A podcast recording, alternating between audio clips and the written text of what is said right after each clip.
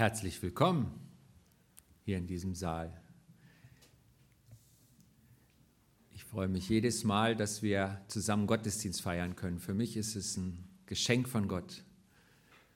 Und zwar finde ich es jetzt nicht so unwahrscheinlich, dass wir den Weg hierher finden. Also es gibt ja keine Straßensperren in Hasloch und keine Lebensgefahr.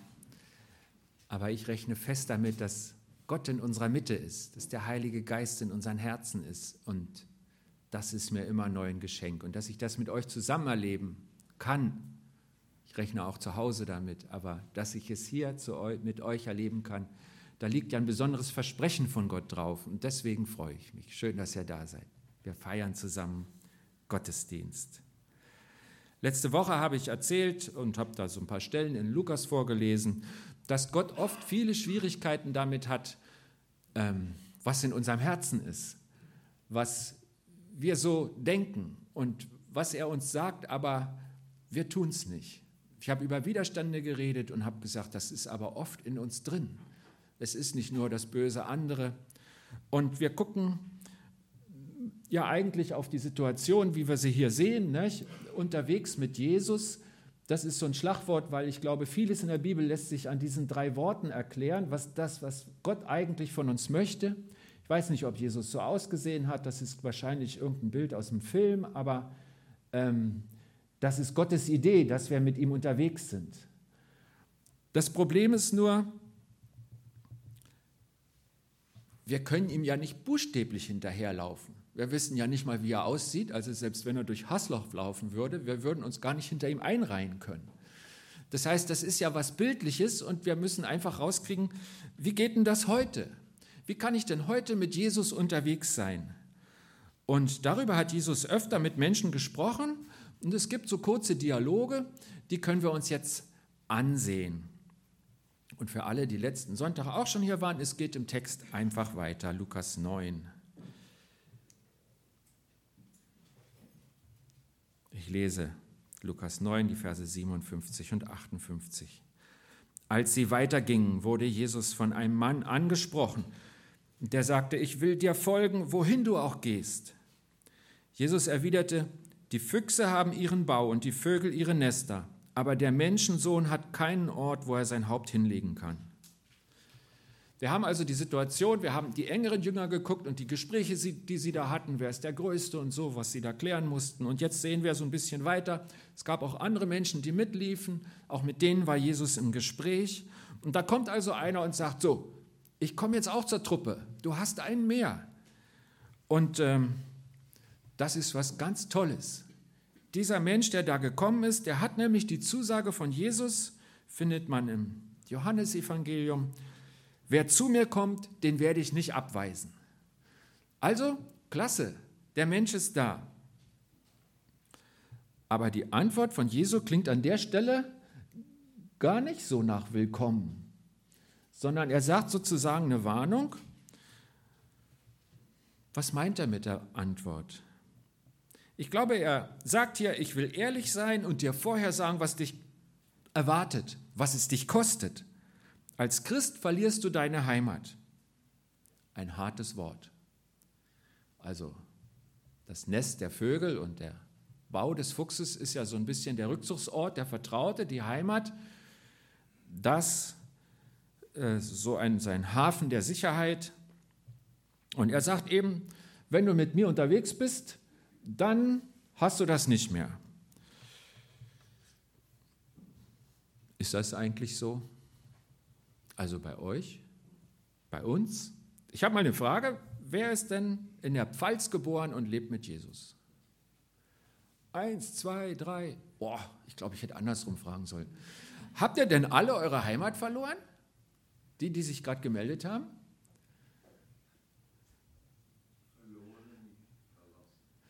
Ja, ja, da gibt es auch Sonderschicksale, genau. Also den Walter wundert das überhaupt nicht, der war ja 50 Jahre ganz weit weg in der Mission. Genau. Aber jedenfalls nicht alle. Ganz viele waren doch einen sehr großen Anteil ihrer Lebenszeit einfach hier zu Hause. Ne? Und ich glaube, ihr habt auch nichts falsch gemacht. Es muss nicht jeder unbedingt woanders sein als da, wo er geboren ist, sondern wer Jesus nachfolgt, ist ein Fremdkörper in der Welt, irgendwie fremd, wie ein fremder Gast. Denn sein Zuhause ist nicht mehr die Vorderpfalz, sondern der Himmel. So erklärt es Gott selber. Und ähm, das findet man an vielen Stellen in der Bibel. Im Hebräerbrief wird mal erklärt, die Vorbilder im Glauben, sie haben bekannt, dass sie Gäste und Fremdlinge auf Erden sind. Also die hatten das verstanden. Wenn ich bei Gott bin, dann, dann bin ich irgendwie fremd bei dem anderen. Es passt nicht so zusammen, dass alles so weitergeht wie vorher. Und Petrus schreibt mal an die Gemeinden überall, das war so eine Art Rundbrief, der erste Petrusbrief, liebe Brüder, ich ermahne euch als Fremdlinge und Pilger.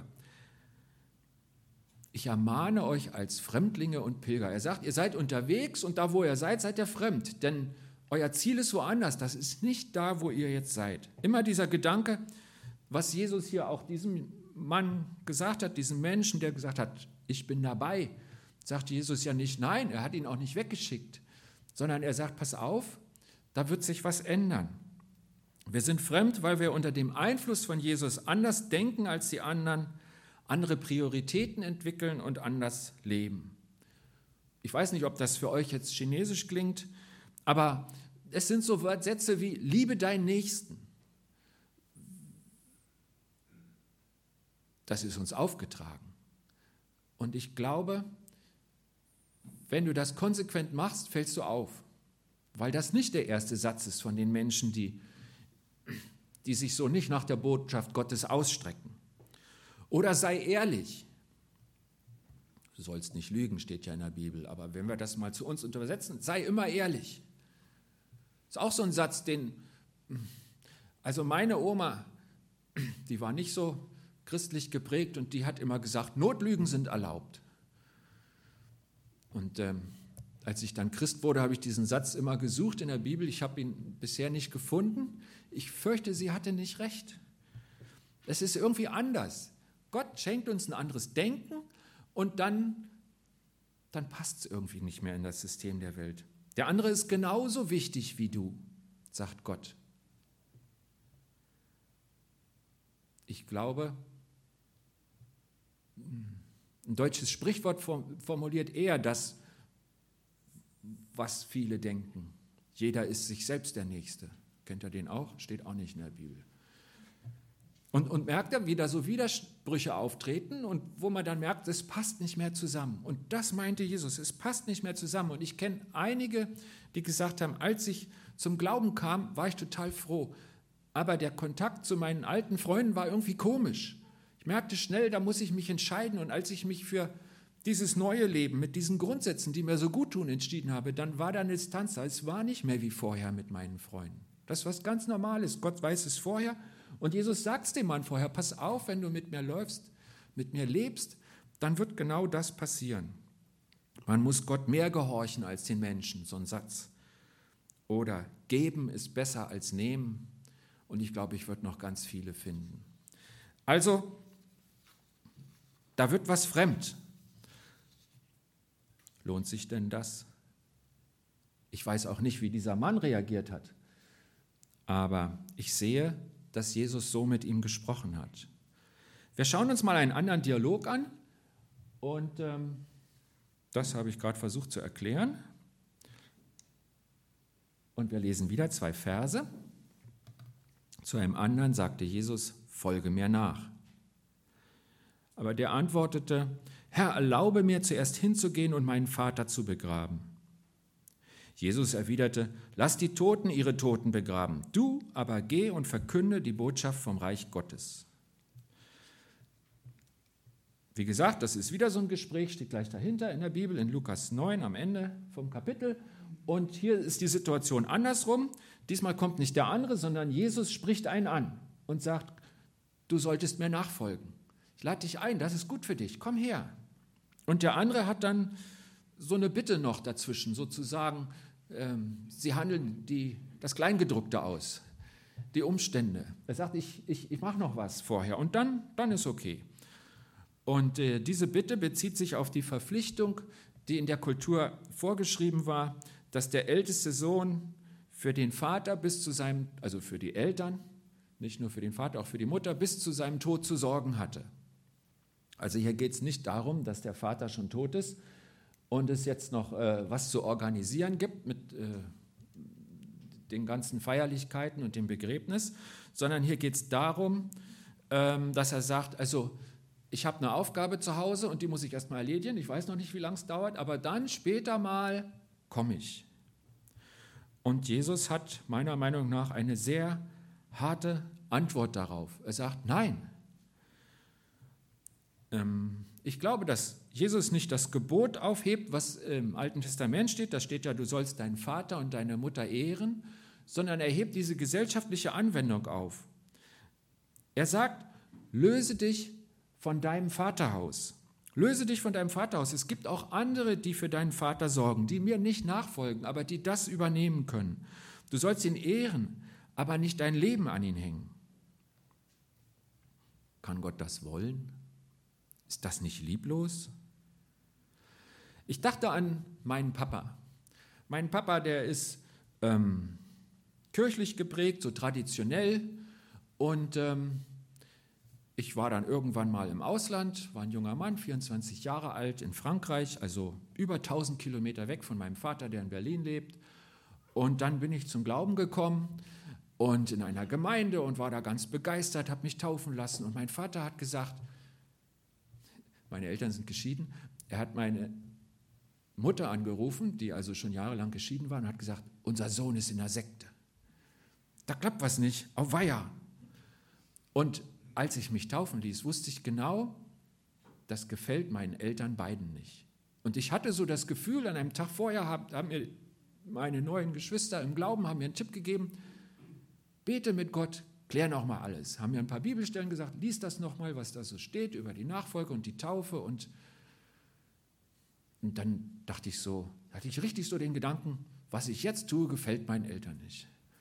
Und dann habe ich gedacht, nee, es ist mein Leben mit Gott. Und es ist richtig. Und vielleicht hat Gott in meinem Fall gemacht, dass da 1200 Kilometer dazwischen liegen, weil ich mich sonst nicht getraut hätte. Und heute ist es so, dass mein Vater auch einen Weg gegangen ist und ähm, ganz persönlich und direkt mit Jesus rechnet, ihm dient. Im Alter von 86 Jahren besucht er jede Woche Christen, äh, Menschen im Gefängnis seit über 20 Jahren, betet mit denen bringt ihnen, was sie brauchen. Und er hat ganz viel Freude daran, dass ich derjenige seiner fünf Kinder bin, der am intensivsten mit Jesus lebt. Und ich glaube, es war richtig, dass ich damals nicht auf meine Eltern gehört habe. Weil es wirklich so ist, deine erste Verantwortung bist du selbst. Wenn wir erwachsen werden, 18 werden, dann denken wir, ja, jetzt ist Führerschein und wählen darf man auch. Das ist den Demokraten ganz wichtig. Ich weiß zwar nicht, was ich ankreuzen soll und so. Jetzt, jetzt aber ich glaube, erwachsen, wirklich erwachsen ist man, wenn man Verantwortung für sich selbst übernimmt. Und das kann mit 18 sein, das kann mit 16 sein, das kann auch erst mit 27 so kommen, je nachdem, wie wir so drauf sind. Und Verantwortung für dich selbst übernehmen, das heißt natürlich zu klären, wo stehe ich und Gott? Was mache ich da draus? Er bietet mir was an und was ist meine Antwort? Und das können deine Eltern nicht übernehmen.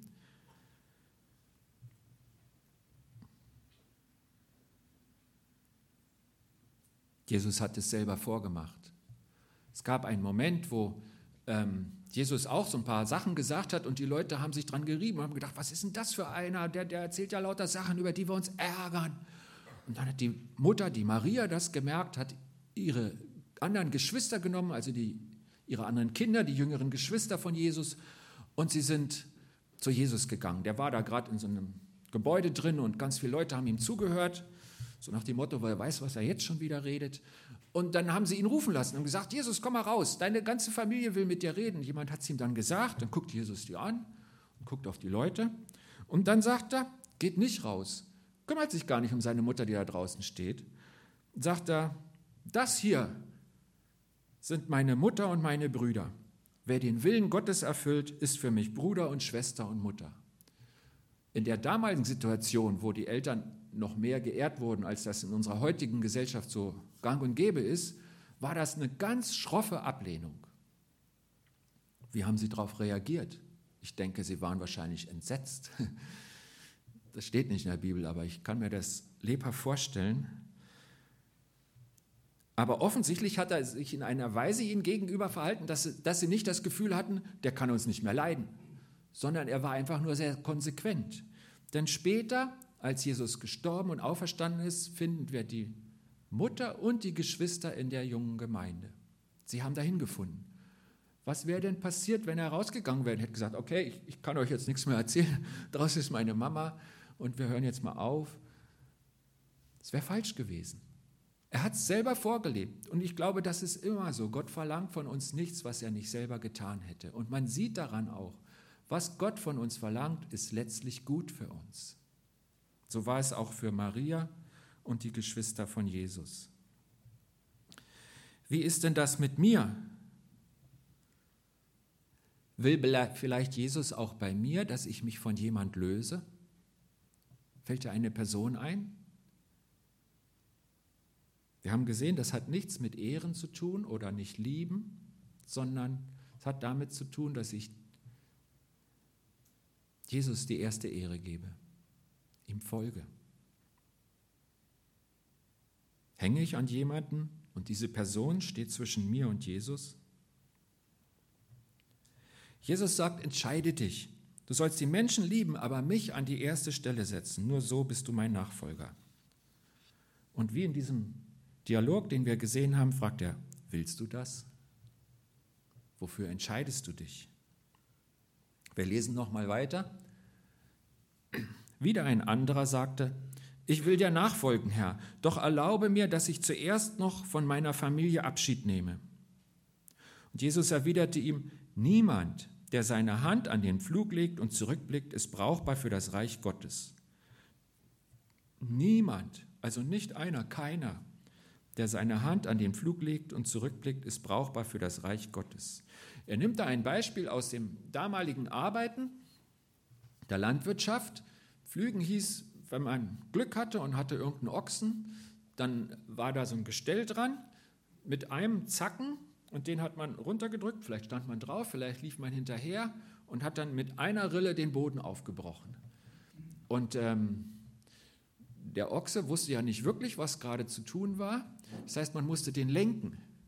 Und wenn man zurückguckte, dann lief der Ochse irgendwo hin. Und, und wenn du das Feld kreuz und quer pflügst, dann brauchst du ewig und es wird nicht alles aufgelockert. Das heißt, du musstest immer gut parallel Reihe neben Reihe laufen. Und das ging nur, wenn du nach vorne saßt und dich auf die Arbeit konzentriertest und auf das, was jetzt dran war. Nämlich den Ochsen leiten, der dir bei deiner Arbeit half, nämlich dem Pflügen. Jesus sagt, laufe nicht zickzack. Kein Hin und Her zwischen Menschen und Jesus. Jesus sagt, bei der Frage, wer in deinem Leben die erste Stelle einnimmt, gibt es keinen Kompromiss. Wieder harte Worte. Jesus beansprucht bei jedem Christen die erste Stelle im Leben und nicht die Tradition, nicht die Familie, nicht die Heimat, nicht ein besonderer Mensch. Alles hat er aufgezählt in diesen Gesprächen und die Jünger haben es aufgeschrieben, wahrscheinlich weil sie genauso erstaunt war über diese Worte, wie wir es heute noch sind. Er riskiert, dass die Leute wieder gehen. Aber er sagt nicht, es gibt auch noch die Soft-Version. Wenn du das nicht willst, hier habe ich noch so ein Leid für dich. Er sagt so oder du bist nicht dabei.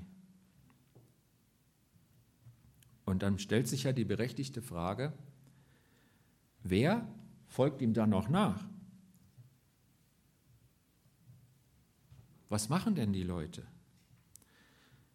Wer ist bereit, seine Sicherheiten loszulassen, Jesus ganz zu gehorchen und ganz zu vertrauen, Jesus an die erste Stelle in seinem Leben zu setzen? Wie gesagt, das war nicht ein Ausrutscher, sondern er hat öfter so geredet. Und es gibt einen anderen Bericht, wo es auch so war, kann man in Johannes 6 nachlesen, dass viele seiner Jünger, also Jünger, das ist ja das Wort für die, die schon mit ihm unterwegs waren und von ihm lernen wollten und, und vieles aufgenommen haben, also nicht irgendwelche Passanten. Viele seiner Jünger die ihm zuhörten, sagten, was Jesus sagt, das ist unerträglich. Wer kann das anhören? Und dann redet mit ihnen Jesus und sagt, wenn ihr die Worte jetzt schon komisch findet, wie wird es euch erst gehen, wenn, ich, wenn ihr den Menschensohn aufsteigen seht, dorthin, wo er vorher war? Und er sagt, der Geist ist es, der lebendig macht. Und das rein irdische, das Fleisch nützt nichts. Die Worte, die ich zu euch sage, sind Geist und sind Leben. So redet Jesus. Also auch zum Teil in Bildern und nicht so gewinnend, äh, abholend, aber sehr deutlich. Jemand hier im Saal würde wahrscheinlich sagen, Jesus redete Tacheles.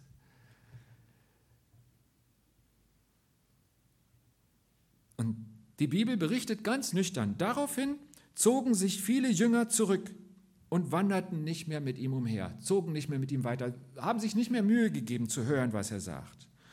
Und Jesus sieht das und lässt es zu, er rennt ihnen nicht nach. Und er fragt die Zwölf, wollt ihr auch weggehen?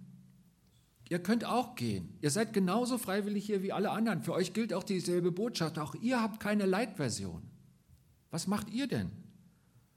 Und dann antwortet ihm Simon Petrus, Herr, zu wem sollen wir denn gehen?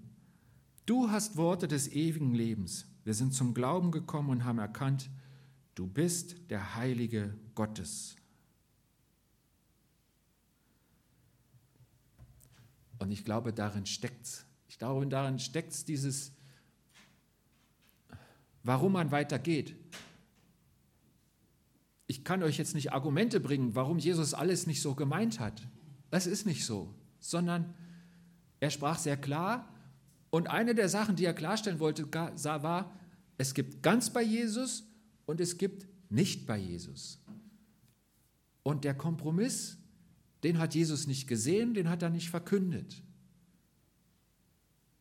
Er hat aber mehrfach davor gewarnt, zum Beispiel hat er mal gesagt, es gibt Leute, die, die, die sagen, Herr, Herr zu Jesus und er sagt, ich kenne euch aber nicht. Die Beziehung war ja gar nicht da. Wann seid ihr denn bei mir gewesen? Wart ihr denn auf meiner Seite, ganz bei mir? War denn euer Leben in meiner Hand? Oder war das nur so ein Wissen, was ihr versucht habt, in euer Leben zu integrieren und das klappt nicht?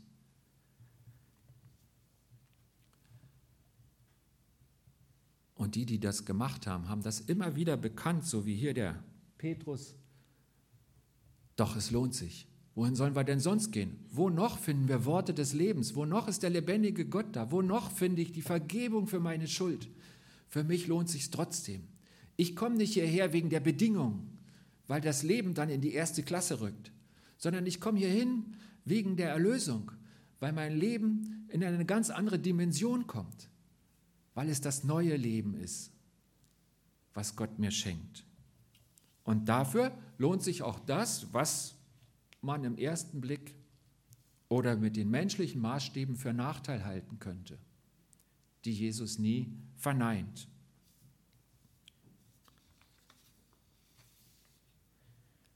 Jeder bekommt dieses neue Leben, diese Gegenwart Jesu, diesen Frieden im Herzen, der bereit ist, meine Sicherheiten loszulassen. Jesus ganz zu gehorchen ganz zu vertrauen und Jesus an die erste Stelle in meinem Leben zu setzen. Ich bin der Freund des Kompromisses. Ich würde es euch gerne anders verkünden, aber es steht so in der Bibel und Gott weiß, dass es gut ist.